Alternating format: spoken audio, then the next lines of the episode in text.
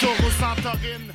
La Cabane, la brasserie Les Deux Frères et Choc.ca sont fiers de te présenter la troisième édition de ton mini-festival hivernal Série Neige. Les 8, 15 et 22 février, viens te réchauffer le cœur directement sur le plancher du Divan Orange. Découvre aussi des groupes comme B-Box, Étienne Mason et Renard Blanc. Les portes ouvrent à 19h30 pour cette série de concerts réconfortants. Pour plus d'informations, rends-toi sur la page Facebook de Série Football Club, 100% foot, 100% débat, 100% Montréal.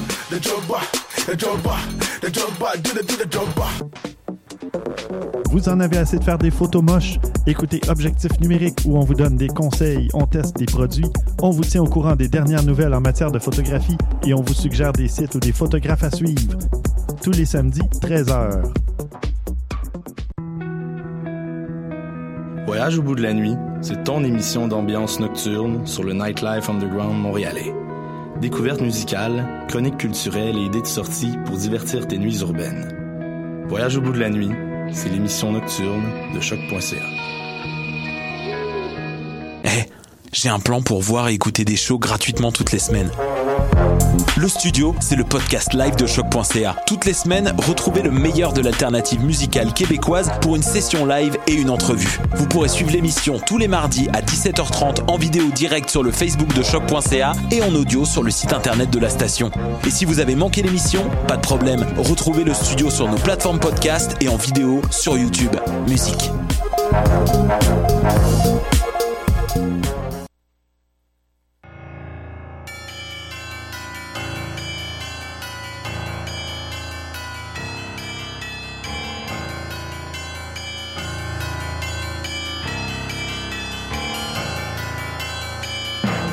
Bonsoir, vous êtes bien sur Choc, c'est Mission Encre Noire, tome 19, chapitre 243.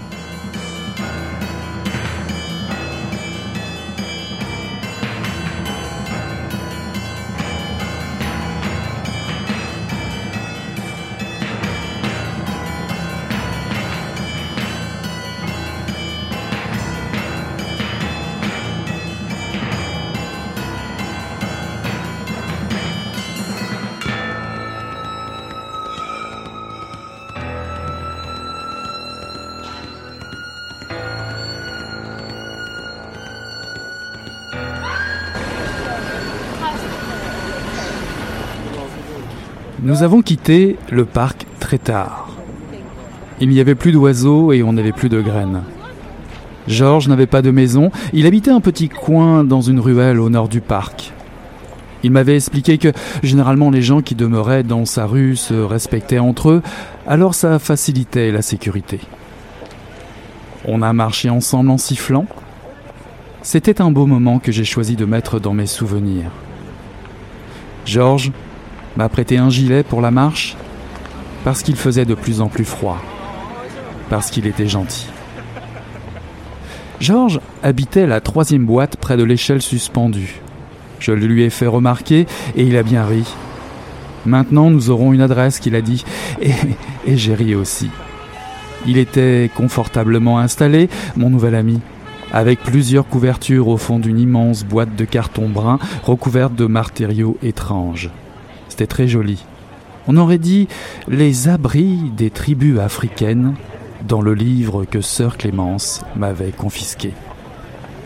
En plus de sa boîte, Georges avait fait un grand panier de métal sur roulette où il rangeait ses effets personnels. Comme je n'en avais pratiquement pas, il m'a permis de les ranger avec les siens. Nous sommes couchés sous un immense tas de couvertures et c'était cent fois plus confortable qu'à l'orphelinat.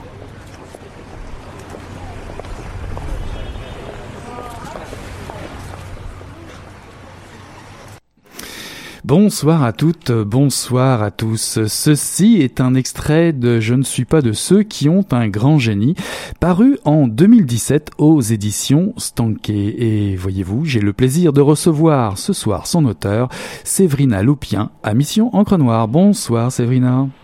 Bonsoir. Alors, euh, je ne suis pas de ceux qui ont un grand génie et ton premier roman, euh, tu n'es pas d'ailleurs une inconnue pour ceux et celles qui s'intéressent aux arts visuels. Euh, tu es enseignante en art et une artiste assez prolifique, je dois dire. nous pouvons en avoir une idée en allant sur ton site internet www.sevrina.com. Passionné euh, de littérature, tu es également libraire à la Copsco de Sainte-Foy à Québec. on va dire que le, le terreau est vraiment évident, euh, mais comment es-tu venu au roman? Est-ce que ça a été une chose naturelle? Ben, je, j'écris souvent, j'écris beaucoup. Euh, j'ai jamais vraiment écrit euh, dans l'idée de produire un roman. Euh, je pense que ça s'est fait euh, très spontanément. Euh, peut-être à force d'écrire des choses très très courtes, il y a un moment où je me suis mis à écrire quelque chose d'un peu plus long et euh, est venu un roman. très, très, très spontanément, je dirais. Alors, ce premier roman, comme je l'ai dit plusieurs fois, et je vais le répéter encore beaucoup, beaucoup de fois, parce que j'ai vraiment apprécié cette, cette, lecture. Je ne suis pas de ceux qui ont un grand génie. C'est un titre énigmatique pour un livre qui ne l'est pas moins. Euh, nous entrons dans la vie d'Auguste, enfin, Victor, mais qui préfère qu'on l'appelle Auguste Auguste, pardon. c'est ça, parce que c'est plus joli que parce que ça rappelle César, l'empereur romain, euh, ou bien Renoir, ou bien Auguste Comte, le, le philosophe français. Auguste n'a pas de nom. Il a été abandonné à l'orphelinat de Sainte-Marie des Cieux. Et ce qui est plus grave, euh, son ami de longue date a disparu, Gustave, l'homme qui n'a pas un grand génie. Auguste part donc à sa recherche parce que bah, il en a marre des fessées et il en a marre de bout, des dieux qui lui jouent euh, carrément des sales tours. Cependant, comme tous les grands Augustes, il veut lui aussi changer le monde s'il existe vraiment ce monde et pour ce faire, il s'enfuit. Il confectionne alors euh, rapidement une étoile de shérif avec les rideaux de sa chambre pour qu'on sache qui il est, euh, même si on lui reprochera plus tard, plus tard que sa, son étoile ressemble étrangement à une autre étoile, jaune celle-là. Alors Auguste va découvrir le monde extérieur, son périple va le mener à New York où il va vivre dans les rues à côté de ses nouveaux amis, Georges et Marie. Il va vivre euh, dans des boîtes en carton, comme euh, l'extrait que je viens de lire, et des boîtes qui deviendront des boîtes africaines aux couleurs éclatantes. Une amitié riche va naître jusqu'à ce que le monde bascule tout à coup. Alors comment la vie d'Auguste a-t-elle pris forme dans ton esprit? Qu'a été le déclencheur de ce roman? En fait, euh, pardon, je suis un peu grippée. Le, déclencheur, euh, c'est justement un moment où j'étais euh, à la au baccalauréat en art visuel et puis j'écrivais beaucoup de petites phrases, des petites pensées, des, des, des petites phrases un peu surréalistes et j'étais en train de faire le ménage de l'atelier et le, la phrase je ne suis pas de ceux qui ont un grand génie est venue à mon esprit. Donc je me suis assise devant l'ordinateur pour noter cette phrase là et c'est à ce moment-là que je suis restée assise devant l'ordinateur pendant environ cinq jours consécutifs euh, avec quelqu'un de gentil qui m'alimentait à l'occasion. Donc, euh, j'ai pas arrêté d'écrire. J'ai écrit euh, les trois premières parties comme ça, sans rien effacer. Fait que vraiment, le, le titre, pour moi, est devenu un, un leitmotiv, en fait, là, pour le roman qui, qui a pris vie je l'ai un peu constaté euh, en même temps que je l'écrivais, donc il n'y avait rien de très réfléchi, c'était surtout très spontané. Et euh, ça s'emboîtait très bien.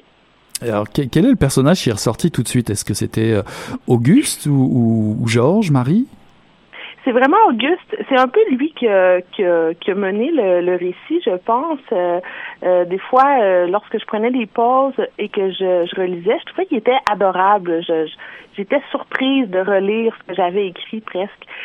donc, c'est vraiment Auguste. Je pense que je me suis moi-même pris dans le dans le piège de, de toute sa candeur, de toute sa vision, et ça ça je me suis mis à avoir un peu les réflexions qu'il nous propose. Donc, ça a vraiment enrichi mon discours de me mettre dans une situation de quelqu'un qui est à la fois très allumé, très curieux, euh, mais très peu connaisseur de beaucoup de choses. Donc, qui, qui pose un regard à la limite un peu irritant, euh, mais fort charmant sur plein de choses euh, qui font partie de notre société, qu'on pourrait critiquer.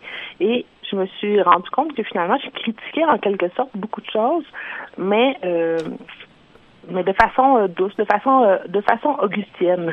Exactement.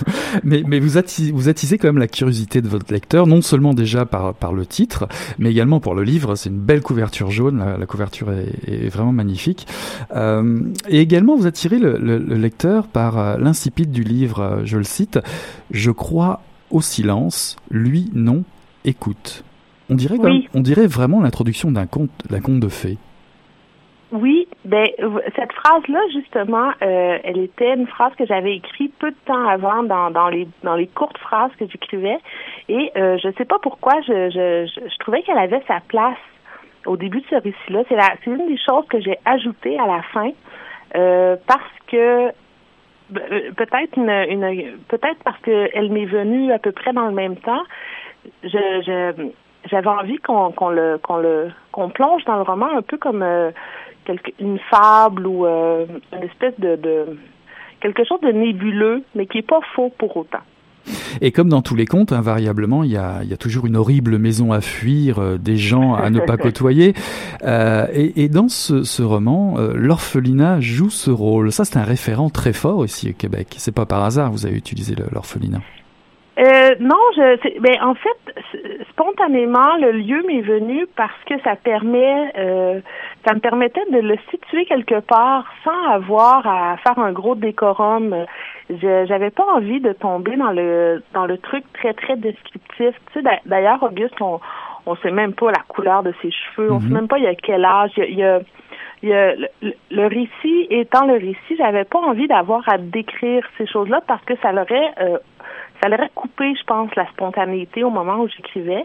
Et donc, euh, l'orphelinat est devenu un lieu qui était pour moi euh, facile d'y entrer par on ne sait trop quelle raison et euh, me permettait aussi de qu'il puisse en ressortir sans sans, vraiment de conséquences immédiates. Donc ça s'est vraiment instauré comme comme le lieu parfait pour déclencher le récit. Dans votre roman, il y a une structure euh, particulière. Il y a quatre grandes parties. Il y a l'orphelinat, le départ, la rencontre d'Elena, Georges et Marie à New York. Et puis, on va dire l'inattendu, l'épilogue, d'accord? Alors, est-ce que c'est est-ce que c'est une progression que vous aviez en tête dès le départ, comme ça, où ça s'est imposé de lui-même? Absolument pas. Absolument pas. D'ailleurs, euh, lorsque j'ai après les cinq jours à écrire presque la totalité des trois premières parties, j'ai arrêté d'écrire parce que je pense que j'ai eu comme un essoufflement. Une épiphanie ne peut pas durer euh, ad vitam aeternam. Et là, j'ai arrêté d'écrire pendant presque quatre ans parce que justement tout ce que je tout ce que je concevais, tout ce que je trouvais que j'avais écrit quelque chose d'intéressant, puis j'avais envie de, de le pousser, de le continuer, puis du moins de le terminer. Et tout ce à quoi je réfléchissais euh, me semblait pas juste. Donc, euh, la quatrième partie est, apparue comme euh, une autre épiphanie, mais qui me permettait de boucler le roman sans sans fermer les personnages, sans leur donner une fin euh, un peu euh, imposée ou avoir à, fixer le temps. Et j'avais pas envie non plus de tomber dans euh, la fin attachante, dans une possible adoption, parce qu'ils rencontrent beaucoup de gens. Donc j'avais beaucoup de possibilités qui me semblaient tous un peu prévisibles, évidentes. Et, mhm. exactement. Puis ça, je pense que le, le le, le récit, ne sachant on ne sait pas trop pourquoi on accroche, qu'on aime, qu'on est attaché, qu'on donc j'avais envie de j'avais envie de, de, de, de réfléchir vraiment à quelque chose qui nous fait comme voilà, c'est pour ça que j'ai je me suis rendue jusqu'à à la fin. Euh, et je trouvais que cette grandeur-là méritait aussi d'être euh, d'être cassée dans la mesure où euh, elle prend toute son ampleur quand, quand on la réfléchit par rapport à l'épilogue. On a envie de le relire. Il y a des liens très très subtils, mais qui mhm. sont là. Donc, euh, je, je, trouvais que de le terminer comme ça, lorsque j'ai eu cette idée-là, ça, ça a été pour moi vraiment une façon de d'amplifier tout ce qui était déjà là sans vraiment le changer. Alors évidemment, cet épilogue, on va, on va pas tout révéler, on va, on va pas trop en dire parce qu'il prend énormément de place dans, dans votre livre. Exactement. il faut pas divulgacher, il est très dur à résumer. Du tout, en fait. du tout, du tout, du tout, du tout. Mais en tout cas, euh, un épilogue d'habitude, ça, ça, récapitule l'histoire quelque part. Mais non, chez vous, c'est une façon de retourner le livre à l'envers et, et je dois prévenir la lectrice et les lecteurs ça risque de vous encourager à une nouvelle lecture, en tout cas d'avoir un nouveau regard sur votre livre. Et ça, c'est quelque chose qui est venu, c'est ce que vous venez de dire, en, écrivant finalement. Oui, tout à fait. Et lorsque j'ai écrit la dernière partie, j'ai eu moi-même à, en fait, c'était vraiment stimulant comme écriture parce que j'étais un peu dans le récit, dans le récit. Donc, je, je devais m'assurer de la cohérence et ça me permettait de, de, de, rectifier, par exemple, des zones qui auraient pu être floues ou qui étaient moins décrites. Euh, ça, ça, me faisait vraiment jongler entre les deux parties de façon à ce que ça s'emboîte euh, le, le, plus possible, jusque là où j'avais envie d'apporter la chose. Et euh, ben moi-même, je, je, je l'ai relu une fois qu'il était euh, terminé avec une curiosité parce que je, je, je, voulais voir quel ton ça allait avoir. Et la plupart des gens qui le lisent me disent tous euh, qu'ils ont relu presque presque tout de suite après. Et ça, je trouvais ça très positif, dans le sens qu'on le relit pas parce qu'on est confus, mais on le relit parce que on a on a l'impression qu'il y a beaucoup de choses qui nous sont dites et qu'on reçoit pas. Exactement. Donc ça, je trouvais ça vraiment stimulant. J'avoue avoir relu aussi le livre. ah Voilà, c'est dit. et c'est tout à fait non, mais c'est tout à fait vrai. C'est c'est un nouvel éclairage euh, donné sur l'ensemble de la première lecture qui est assez fascinant. On retourne dans ce livre pour dire mais j'ai loupé quelque chose peut-être? Ou ah oui là en fait c'est assez euh, c'est c'est un bel exercice d'imagination, puis ça me permet d'enchaîner sur cette citation d'Albert Einstein, euh, qui est dans, sur votre quatrième de couverture aussi. L'imagination est plus importante que le savoir. Alors, vous aimez aborder les choses et les gens pour mettre en valeur finalement ce qu'ils pourraient être ou euh, mm-hmm. ce qu'ils pourraient, euh, comment ils pourraient être différents finalement? De ce que. Exactement je, je, je, trouvais que puis j'avais pas non plus envie que cette citation là devienne euh, un mot de la fin. Euh, des fois, je trouvais que j'avais pas envie de tomber dans quelque chose comme par exemple la littérature japonaise parfois là, qui nous apporte sur plein de pistes un peu fantastiques et euh, qui termine en disant demain est un autre jour. Donc, je, je voulais pas que la citation euh, fasse office de ben voilà, arrangez-vous avec ça et puis ça se tient pas. Mais j'avais envie davantage qu'on qu'on qu'on réfléchisse à notre à notre façon peut-être de concevoir les gens, de concevoir la vie comme Auguste le fait, euh, peu importe la partie du livre, il est toujours question de sa conception puis de, de, ce qu'il choisit de, de mettre dans sa mémoire ou pas pour euh, arriver à, à, vivre avec tout ce qui peut être lourd, tout ce qui peut être désagréable autour de nous. Donc, je trouvais que cette citation-là euh, correspondait exactement à l'état dans lequel mon personnage, celui qu'on suit, dans l'état dans lequel il est. Je trouvais que c'était vraiment comme la citation parfaite je voulais pas mettre une citation pour mettre une citation non mhm. plus. Mhm. Et, et, je trouvais qu'elle bouclait un peu le, qu'elle elle fermait bien le, le tout, puis elle, elle, nous elle nous elle sonnait pour moi différemment. C'est une citation que j'avais entendue souvent. Et lorsque je, je, je cherchais euh, par hasard des citations, je suis retombée sur celle-là. Puis c'est comme si moi, je l'avais lue différemment à cause de ce roman-là. Donc je me suis dit, wow, je, je pense qu'elle a sa place à la fin à la toute fin du roman. Et l'éditrice, apparemment, a aimé parce qu'elle l'a mis sur le quatrième de couverture, sur plein d'autres machins. Moi, je me suis dit, bon, ben, c'est bien, ça veut dire qu'on on la reçoit comme je voulais qu'on la reçoive. D'ailleurs, j'étais faire les curieux, été euh, visiter votre site internet, euh, et il y a eu cette, euh, cette exposition à l'espace parenthèse au, au cégep de, de, de Sainte-Foy, et qui finalement m'a ramené à votre roman, euh, parce que vous dites, vous recyclez des matières dites pauvres qui illustrent de façon poétique des morceaux de vie. Ça ressemble pas mal à mhm. votre roman, ça. C'est vrai, hein? J'avais pas. Euh, oui, c'est vrai. c'est très vrai. Oui. Alors mine de rien, euh, votre livre questionne beaucoup l'absurdité du, du, monde parfois euh, à travers la naïveté, on va dire, d'Auguste. Vous parlez quand même de sujets assez sérieux. Vous parlez de Dieu, du Vietnam, les guerres mondiales, les rituels africains, génocide juif, le racisme. Euh, c'est quoi être irlandais aussi? On boit beaucoup à un moment donné, voir la, la, uh-huh. la, vie communautaire. Est-ce que c'est quelque chose que vous avez vécu tout ça? Est-ce qu'il y a eu des rencontres déterminantes qui, qui vous ont permis d'écrire ce roman? En fait, c'est ça qui est drôle parce que je me suis fait poser la question dernièrement parce que je, parle beaucoup justement euh, des rituels africains et tout ça. Et euh, très honnêtement, je, m'étais jamais intéressée euh, particulièrement à ça. C'est vraiment bon, c'est un peu ésotérique là, ce que je vais dire. C'est vraiment Auguste qui m'a apporté vers ça. Euh, en écrivant, euh, est venu un passage sur l'Afrique et je trouvais que ça ça, permettait quelque chose de plus à son imaginaire. Euh, l'idée qu'il y ait plusieurs dieux, lui qui critique beaucoup euh, justement euh, notre conception de Dieu. Et il y a un passage où il dit dans l'Afrique, clairement, ça, ça va beaucoup mieux parce qu'ils ont ils ont plus de dieux, donc ça répartit les prières.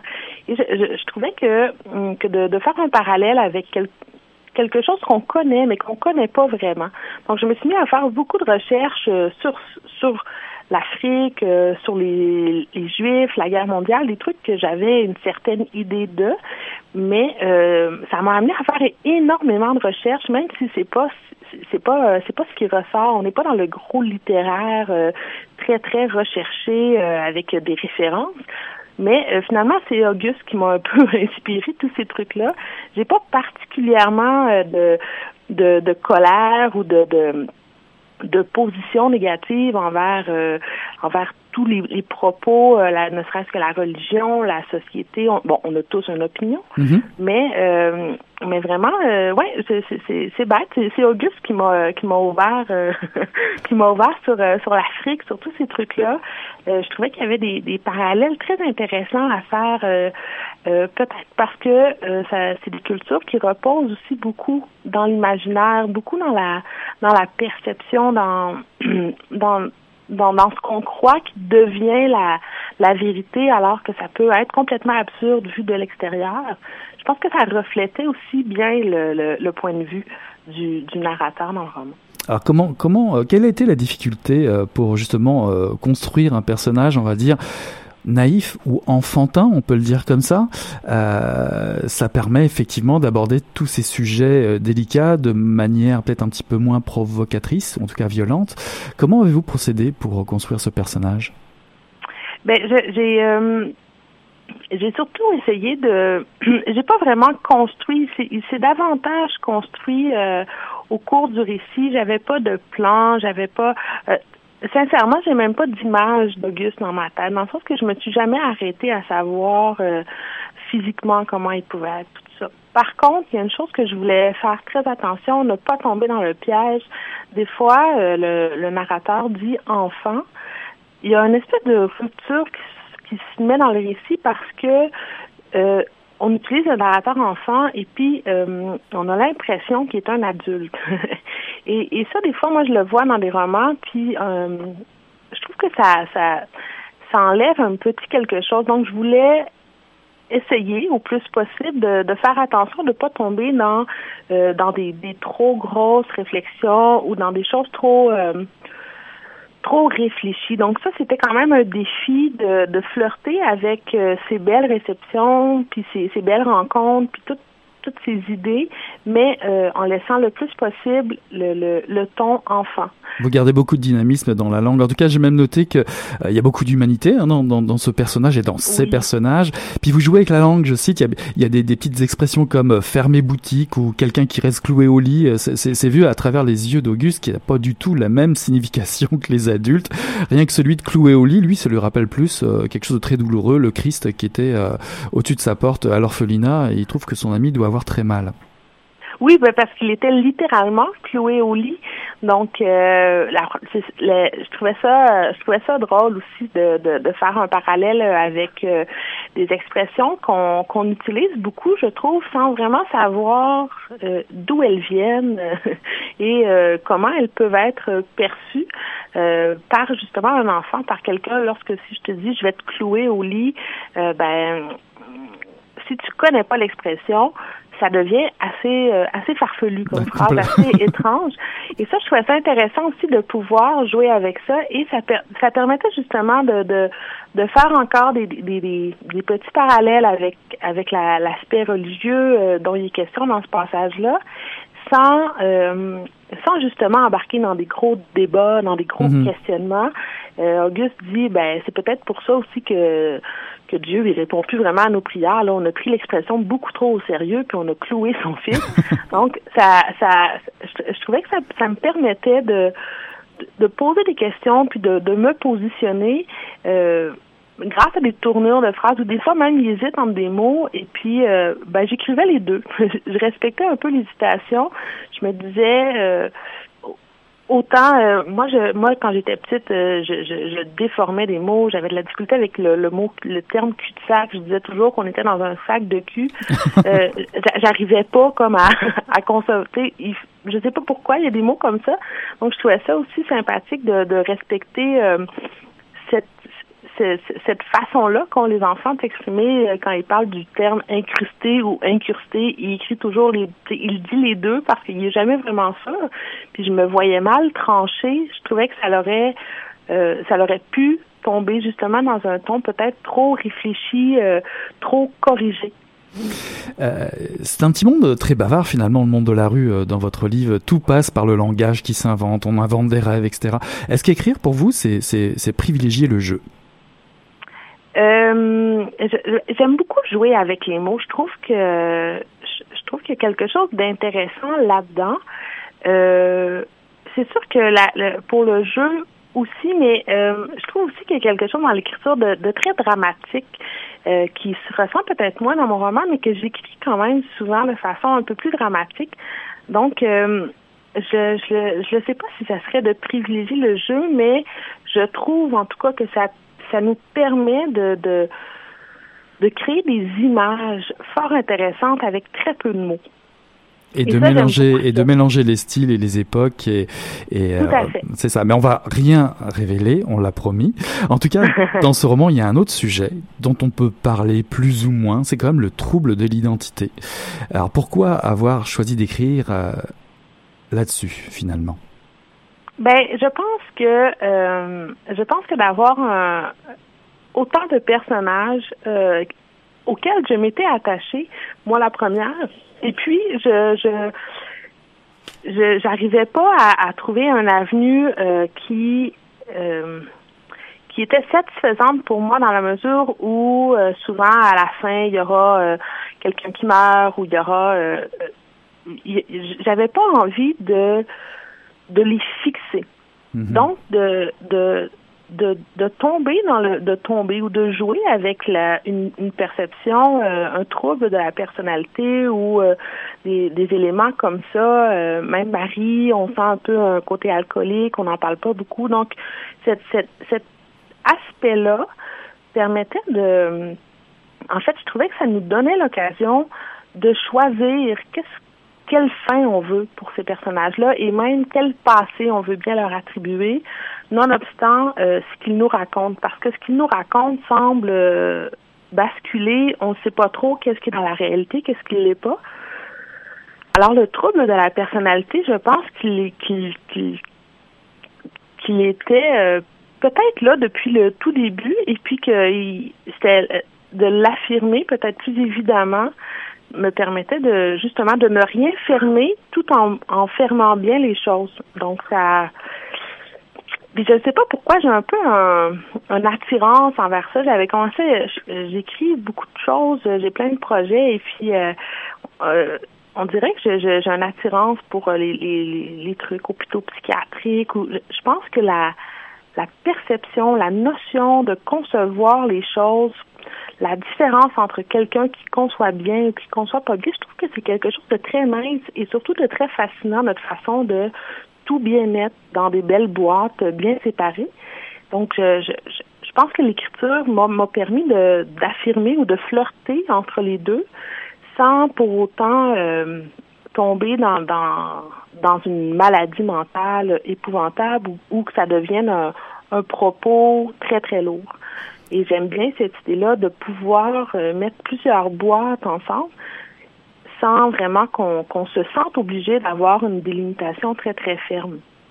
Alors moi j'aimerais savoir comment comment avez-vous choisi les éditions Stanké pour ce premier roman? Ça a été une rencontre euh, une rencontre coup de cœur ou ça a été une longue discussion? Euh, En fait, c'est les éditions Stanké qui m'ont contacté parce que moi j'avais euh, j'ai envoyé ça dans l'univers de façon très restreinte. J'avais envoyé ça, je pense, dans cinq ou six maisons d'édition. Et j'avais fait lire à euh, deux personnes que je connais bien, mais surtout je leur avais fait lire à eux parce que c'est des gens qui qui lisent beaucoup. Donc, j'avais envie un peu d'avoir l'avis des gens, mais pas nécessairement des amis qui nous disent ah oui oui c'est vraiment chouette ton machin. J'avais comme le, le, goût d'avoir un, un feedback constructif. Donc, je l'ai envoyé dans euh, cinq, cinq ou six maisons d'édition, je me rappelle pas, et euh, j'ai pas pensé à stanker. Je sais pas pourquoi, parce que j'adore cette maison d'édition-là, mais spontanément, j'ai pas pensé à envoyer mon manuscrit là.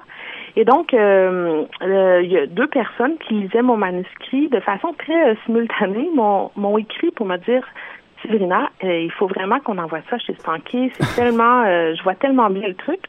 Donc, euh, moi, j'ai dit oui. Hein, c'est bête de dire non. Alors, l'éditrice, euh, Maria Stanky, a reçu, euh, dans un très, très court laps de temps, euh, deux courriels de deux personnes qu'elle connaissait qui lui disaient « Hey, il faut vraiment que tu lises ça. Donc, elle a, nécessairement, elle l'a lu et elle m'a écrit un courriel vraiment sympathique pour me demander si ça me tentait d'être chez Stanky, chose qui me tentait vraiment beaucoup. Alors, c'est comme un un beau euh, un beau hasard des choses euh, qu'elle qu'elle eût été bombardée de mon manuscrit finalement sans même et pour, ouais, pour notre plus grand plaisir euh, de pouvoir vous lire. Deux dernières petites questions l'angoissante question. De vous demander vos marottes de lecture c'est quoi vos lectures préférées? Comme ça celles qui vous viennent à l'esprit. Mes lectures préférées moi j'aime beaucoup le pays où on n'arrive jamais un roman de 1955, probablement tombé dans l'oubli, d'André d'Hôtel. Euh, sinon, euh, j'aime beaucoup La vie devant soi de Romain Gary. Euh, le souffle de l'armatan aussi beaucoup. Euh, vous voyez, en voulez maman, je me rends compte que c'est beaucoup des livres justement avec des narrateurs enfants. je pense que ça ah. m'a peut-être euh, influencé. Sinon, j'adore Nicolas Dickner. J'aime beaucoup lire et relire. Alors justement, je rebondis là-dessus. Euh, les enfants, le sujet de l'enfance, est-ce que dans vos projets en cours, euh, vous allez de nouveau euh, déjà aborder le milieu de l'enfance ou, ou prévoyez-vous déjà un second roman? C'est une question qui, en fait, on dirait que depuis que j'ai su que j'allais être officiellement publiée, c'est étrange parce que j'ai comme eu un, un blocage alors qu'avant j'écrivais vraiment beaucoup, vraiment souvent. C'est comme si le fait de savoir que là, potentiellement, ça pourrait sortir de chez moi, on dirait que j'ai plus la même euh, j'avais un peu euh, un espèce de blocage de c'est plus la même candeur, il n'y a plus la même naïveté. On, on écrit en se disant que quelqu'un le lira et ça changeait un peu la dynamique. Donc j'ai pas forcé la chose, je l'ai laissé un peu de côté. Et là, depuis que le livre est, officiellement paru, euh, j'ai reçu quand même des très belles critiques de, de, de plusieurs euh, plusieurs milieux, plusieurs personnes. Et là, euh, je pense que tout cet amour-là me, me redonne l'envie d'écrire. Là, j'ai un peu euh, le blocage est un peu parti, mais c'est un état différent. Hein. Maintenant qu'on qu'on dit, ben ça pourrait être un deuxième roman. Je, je donc je voulais pas veux pas tomber dans le piège de faire un deuxième roman parce que j'ai l'occasion de faire un deuxième roman. Je voudrais vraiment réussir à, à ressentir encore la satisfaction que j'ai ressentie en terminant. Je ne suis pas de ceux qui ont un grand génie, mais euh, ça revient tranquillement. Donc, euh, je, sans pousser la chose, j'ai, je pense pouvoir euh, dire que j'ai des projets d'écriture et advienne que pourra. Mais c'est sûr que tant que j'aurai pas le, le, la flamme là, de wow, ok, ça c'est chouette, ben je je veux pas tomber dans le écrire pour écrire maintenant. En tout cas, à Mission Encre Noire, on va envoyer plein d'amour pour votre livre. Euh, je ne suis pas de ceux qui ont un grand génie. On a vraiment beaucoup apprécié et euh, on attend avec impatience euh, votre deuxième roman. On, ben, l'espère, on l'espère. En tout cas, merci beaucoup Séverina Lupien d'avoir été notre invitée à Mission Encre Noire, de nous avoir éclairé sur votre magnifique premier roman. Je ne suis pas de ceux qui ont un grand génie, paru en 2017 aux éditions Stanquet. Je rappelle aussi l'adresse de votre site internet qui pourrait aussi, je dirais, compléter la lecture, mine de rien, d'aller voir votre univers visuel au www.sevrina.com. J'encourage les lectrices et lecteurs à aller faire un tour. Merci beaucoup, Séverina. Merci, bonne fin de soirée. Bonne fin de soirée.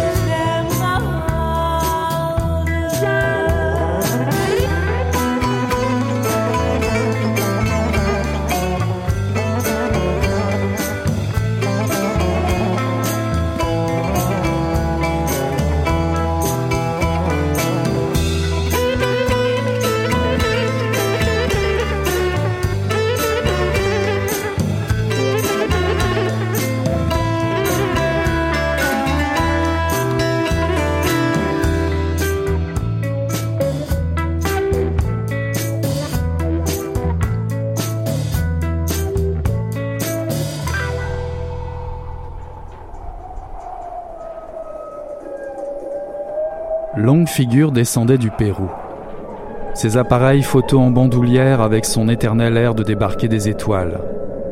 Le paysage de l'Atacama, aride, minéral et désertique, s'y prêtait magnifiquement. Nous louâmes un rancho près de la vallée de la Lune, dont la terrasse donnait sur des crépuscules montagneux d'un genre fabuleux. La roche me parle, l'univers minéral, la mémoire du temps, ses mots secrets. Mes équipiers étaient dorénavant rodés au Chili, pays géographique s'il en est avec ses ondes omniprésentes, ses secousses telluriques hebdomadaires. Bizarre de se réveiller en sursaut avec les rideaux de la chambre inclinés. Ces catastrophes et ces volcans, endormis ou menaçants, les hauts plateaux de l'Atacama étaient là, sous nos yeux avides, beauté brute, pure. À 100 000 mètres d'altitude, il fallait mâcher de la coca pour garder le cerveau irrigué. Se munir d'un guide pour ne pas se perdre dans les immensités, parfum d'aventure et de solitude. Dans ce désert, un des plus hauts du monde, nous croisâmes des titans sculptés par le vent le long des pistes poussiéreuses, des carcasses de camions, des lacs au fond des plaines, des montagnes érodées. Je suis resté des heures, en silence, goûtant tous les verbes vivants en moi, avec la seule amertume de la coca. Les paysages de l'Atacama me remplissaient de poésie sauvage, de liberté et de désespoir. Un jour, je ne verrai plus tout ça. Nul besoin de drogue, de religion pour affronter la vision de ce désert d'altitude. Nietzsche est là, en pierre et en os, rameutant la poésie de René Char pour me poser, délicat, sur le fil du rasoir de la vie, la meilleure dope qui soit. Je prenais ma dose.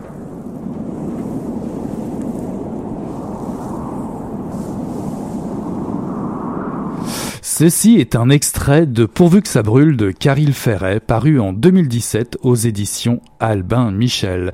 Vous connaissez sûrement déjà l'un de ses romans, Zulu, Hutu, Mapuche ou encore euh, Condor, son tout dernier.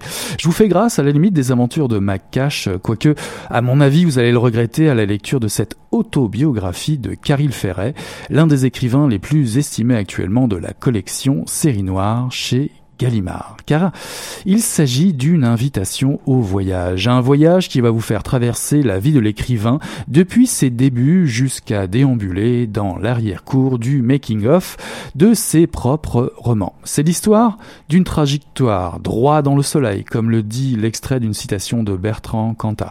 Une trajectoire qui ne nie pas non plus quelques faux pas puisqu'on en passe par là, pour danser sa vie, pour paraphraser la citation de l'écrivain philosophe situationniste belge Raoul Vaneigem. Le rock et la littérature sont parmi les carburateurs de l'auteur, en tout cas les carburants de l'auteur, auxquels j'ajouterais l'amour et l'amitié. Pourvu que ça brûle est un texte étonnant, plein de souvenirs et d'amitié. C'est un mélange subtil d'anecdotes et de révoltes toujours intactes, une révolte portée par une sensibilité à fleur de peau qui ne faiblit pas après toutes ces années. Ce qui ne veut pas dire sensiblerie et loin de là. Joseph Kessel, Joe Hell ou les Clash de Joe Strummer ont modelé un terrain propre à accueillir le souffle romanesque des futurs romans noirs à venir. Car Caril Ferret aura décrété tôt dans sa vie, je serai écrivain ou rien. Comment faire lorsqu'on vient d'un bled paumé proche de Rennes, une sorte de Sorel près de chez nous, euh, sans le fleuve pour autant, sans le fleuve tout proche, où les chances de voir le monde en vision panoramique sont plutôt limitées a priori? Heureusement, il y a tout de même les livres et la musique ceux et celles qui vous font battre le cœur plus fort, ceux qui font circuler le flot vital qui nourrit les rêves les plus fous. Caril Ferret est un fidèle de chez les fidèles. À ses héros d'abord, Jacques Brel, David Bowie, Joseph Kessel, Les Clash et Joe Strummer, Belmondo et Ada Karina dans Pierrot le Fou, ces personnes inspirantes qui exultent la soif de vivre et la colère qui monte. Cette colère, cette saine ébullition qui alimentera son rejet naissant envers les injustices vécues soi-même ou celles que vivent, que vivent les autres. Il est fidèle à ceux qui déclenchent son envie d'écrire, à tous ces modèles de vie, du Che Guevara à Philippe Gian, entre autres, qui lui, lui montrent la voie. Oui, oui, on peut écrire comme ça, dans cette langue libérée. Et puis au-delà du récit de l'éclosion de l'écrivain et des années galères pour être publié, il y a l'amorce de l'aventure, celle qui fait vivre plus grand et plus vite avec sa bande de potes, ceux avec qui le monde va enfin pouvoir se déplier devant lui. Au départ, il y aura une rencontre, puis d'autres, toujours plus nombreuses et riches, des relais qui vont construire les ponts d'une collaboration qui va mener l'écrivain vers les sommets du thriller contestataire français au sein de la maison d'édition de ses rêves, Gallimard. Et pour ça, vous êtes invité alors au voyage. Dans l'expérience du repérage des lieux qui feront vibrer ces romans, vous partez à la recherche de la muse, l'inspiration de l'écrivain voyageur. Je vous rassure, ça ne sent pas la naphtaline et le vieux bois un peu pourri, non, non, non, non.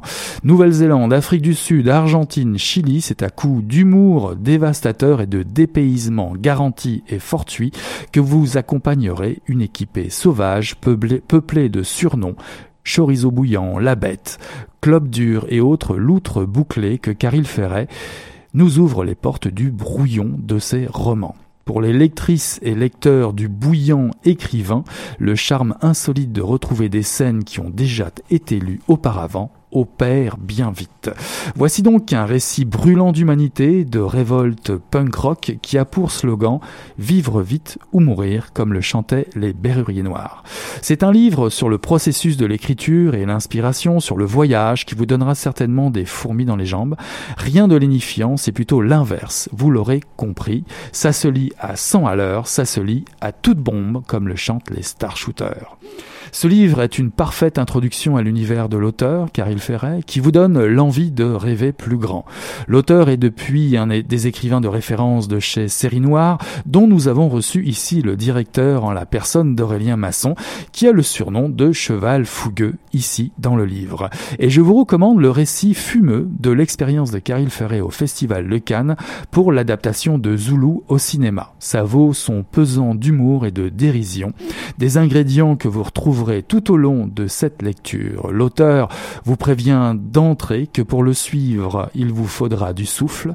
Êtes-vous prêt à brûler? Et vous devez être prêt à suivre vos passions les plus folles, comme le chantait Jacques Brel, une référence incontournable de l'auteur, je cite, Je vous souhaite des rêves à n'en plus finir et l'envie furieuse d'en réaliser quelques-uns. Je vous souhaite d'aimer ce qu'il faut aimer et d'oublier ce qu'il faut oublier. Je vous souhaite des passions, je vous souhaite des silences, je vous souhaite des chants d'oiseaux au réveil et des rires d'enfants. Je vous souhaite de respecter les différences des autres parce que le mérite et la valeur de chacun sont souvent à découvrir. Car il ferait pourvu que ça brûle, paru en 2017 aux éditions Albin Michel. We know there's a world, but we're each to each. Actors out there had tricks over spoons, but glass on a tray.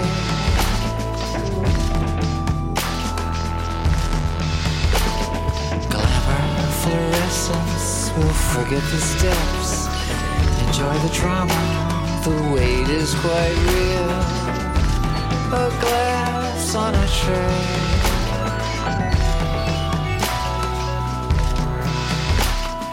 Dust in the sky tonight. Tide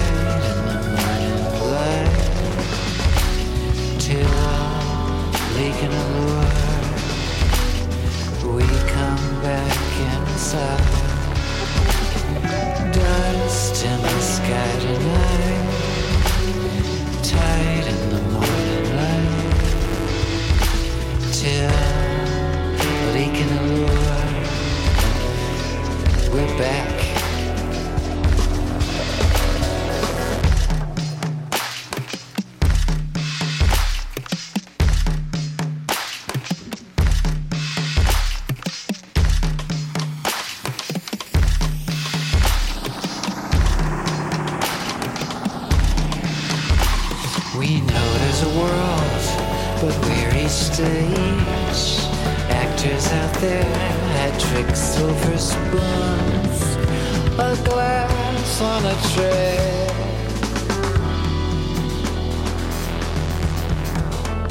Glamour, fluorescence, we'll forget the steps. Enjoy the drama, the wait is quite real. A glass on a tray.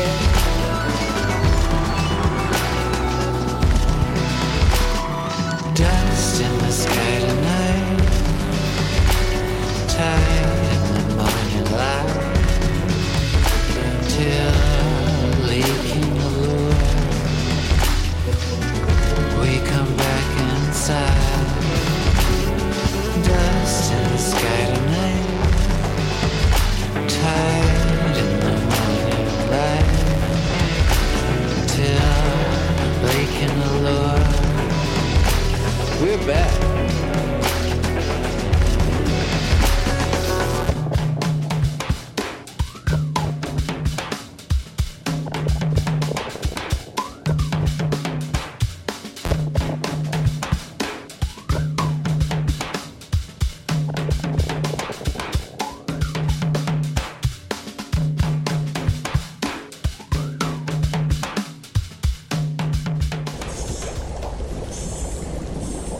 Dans ce hangar misérable, nous passâmes les années les plus heureuses de notre vie, complètement consacrées au travail. Je devais souvent improviser un repas au laboratoire afin de ne pas interrompre une opération. Plongé dans la quiétude de cette atmosphère de recherche, j'éprouvais une joie infinie et j'étais exalté par les progrès qui permettaient de nourrir l'espoir de résultats encore meilleurs. Je me souviens du bonheur des moments passés à parler de notre travail tandis que nous parcourions le hangar de long en large. L'un de nos grands plaisirs était de nous rendre au laboratoire la nuit. Les frêles silhouettes lumineuses des tubes et des capsules qui contenaient nos produits resplendissaient de tous côtés. C'était une vision très belle qui ne cessait jamais de nous étonner. Ces tubes brillants ressemblaient à de pâles lumières féeriques. Elle devait en effet se sentir dans un conte de fées, cette fille pauvre et orpheline, qui appartenait à un peuple soumis. Une simple femme dans un monde d'hommes.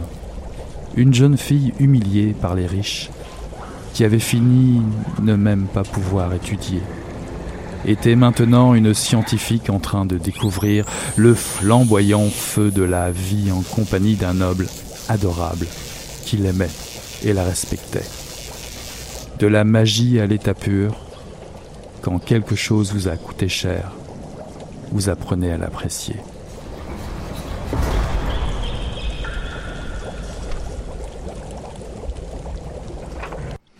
Ceci était un extrait de l'idée ridicule de ne plus jamais te revoir de Rosa Montero, paru en 2013 aux éditions Métayer.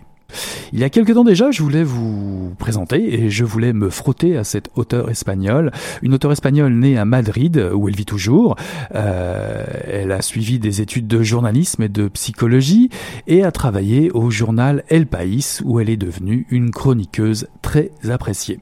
Auteur de best-sellers dans le monde hispanique, beaucoup de ses romans sont traduits et notamment La fille du cannibale qui a obtenu le prix Primavera et a été un best-seller en Espagne ainsi que Le roi transparent et Des larmes sous la pluie, reprenant un personnage de répliquant, comme dans Blade Runner. Rosa Montero croise le destin de Marie Curie alors qu'elle est à rédiger une préface pour l'édition du journal de celle-ci, ce journal qu'elle a tenu après la mort de son propre mari, Pierre Curie. Rosa Montero a rapidement été envoûtée par le parcours et le portrait d'une femme hors norme pour son époque. Construit autour de la découverte de ce journal, le récit dévoile peu à peu l'intime connexion qui relie Rosa Montero à son personnage, la mort de leur compagnon de vie. Brisées de douleur, les deux femmes s'accompagnent dans leur deuil. Les éléments intimes de la vie de l'écrivaine et les références biographiques de celles de l'immense chercheur décadenassent le verrou du discours officiel habituel, historique, révérencieux et froid. Et puis, ce titre, qui en dit long, qui dit tout. Ce livre parle de vous. La vie de Marie Curie, le deuil de Rosa Montero, c'est notre histoire, même si un siècle nous sépare. Rosa Montero imprègne son texte une écriture sobre et poignante. Relater le destin d'une femme qui a été deux fois prix Nobel en 1903 et en 1911, c'est à ce prix. Pour ne pas confiner, comme ce fut trop souvent le cas, à cette femme le rôle de statuette dans un musée. L'auteur va sans cesse se raconter et fouiller plus profond dans les souvenirs communs. Donner chair à un mythe, c'est raconter les faiblesses et les douleurs de l'humain comme ses grandes joies. Le départ de l'homme aimé est le point de départ de ce récit. Un récit qui va se déplier subtilement et révéler des coutures plus fragiles ou robustes parfois. Car les obstacles ne manquent pas dans la vie de Maria Sklodowska, née à Varsovie en 1867. Oui, Marie Curie. On comprend au fil du temps de la lecture que le poids des préjugés familiaux et de la société aurait pu avoir raison de ses ambitions. Vous restez aux côtés de Marie Curie comme jamais dans cette lecture. Vous allez habiter sa solitude, dans sa douleur, dans son laboratoire, à faire ses expériences au mépris des dangers mortels qui la guettent, à manipuler de trop près du radium et du polonium. Solitude en représentation dans des dîners teintés d'un paternalisme envahissant où seul Albert Einstein semble la séduire. Vous saurez la risée des colibets de l'époque sur sa vie amoureuse. Vous vivrez ses doutes de mère en faisant la leçon à ses filles Irène et Ève vous partagerez ces nombreux espoirs, cette vie qui redonne des ailes, l'amour qui renaît de ses cendres. Rosa Montero aime les mots, ces mots qui guérissent, ces mots qui rendent hommage à ses écrivains, peintres et musiciens favoris, de Proust à Joseph Conrad, à Alejandro Gandara, à Enrique Villamatas, qui lui offre une préface d'ailleurs dans ce livre où il parle du pouvoir des mots et de l'amour du risque de l'auteur. En cela, Rosa Montero rejoint l'engagement humaniste de Marie et Pierre Curie, eux qui avaient choisi de ne pas breveter leur méthode d'extraction du radium, une attitude désintéressée ce qui importe, c'est la recherche. Et Rosa Montero, elle, cherche la moelle des livres, qui, je cite, se trouve au coin des mots. Le plus important des bons romans s'amasse dans les ellipses, dans l'air qui circule entre les personnages, dans les petites phrases. On s'arrache de ce texte en pleine lumière, on a envie de le relire encore et encore, si fortement imprégné d'humanité et de tendresse, qui fait dire à l'auteur, je cite, il faut avoir vécu longtemps, je suppose, et avoir su apprendre de la vie pour en venir à comprendre qu'il n'y a rien de plus important, ni de plus splendide que le chant d'une enfant sous un figuier. Rosa Montero, L'idée ridicule de ne plus jamais te revoir, paru aux éditions Métayer en 2013.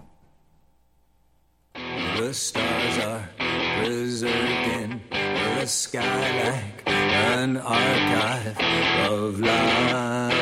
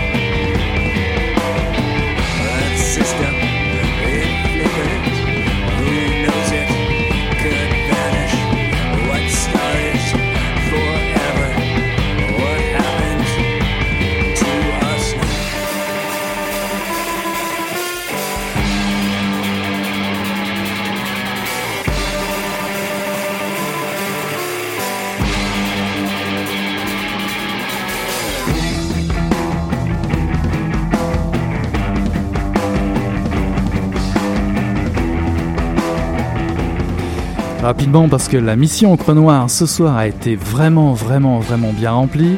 Le morceau qui joue c'est The Archer, l'artiste I. Je vous ai joué également euh, Deria Yildrim et le groupe Simsec pour un titre, euh, un single euh, fantastique, Nem Kaldi. je vous encourage à l'écouter ça sur le net. Arto Lindsay, Itch to Itch pour son dernier album et E, The Archer, qui passe actuellement. Je vous repasse ça un petit peu plus tard, certainement. Rapidement, euh, l'agenda culturel de, Mission Encre Noire. Si vous aimez les Stooges, Christian Death, ne loupez pas au bar le Ritz PDB le 24 février, c'est vendredi. Simply Saucer, Red Mass, et oui, et No Negative, ça c'est vraiment pas à louper.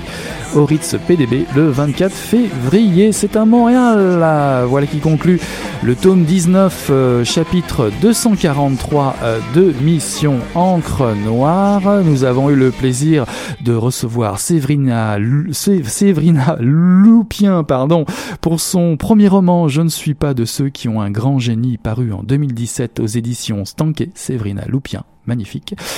J'ai aussi euh, parlé de Pourvu que ça brûle de Caril Ferret, paru en 2017 aux éditions Albin Michel, ainsi que L'idée ridicule de ne plus jamais te revoir de Rosa Montero, paru en 2013 aux éditions Le euh, Métayer. Voici qui conclut donc euh, ce tome 19, chapitre 243 de Mission Encre Noire. On tourne la page et on se dit à la semaine prochaine. Salut là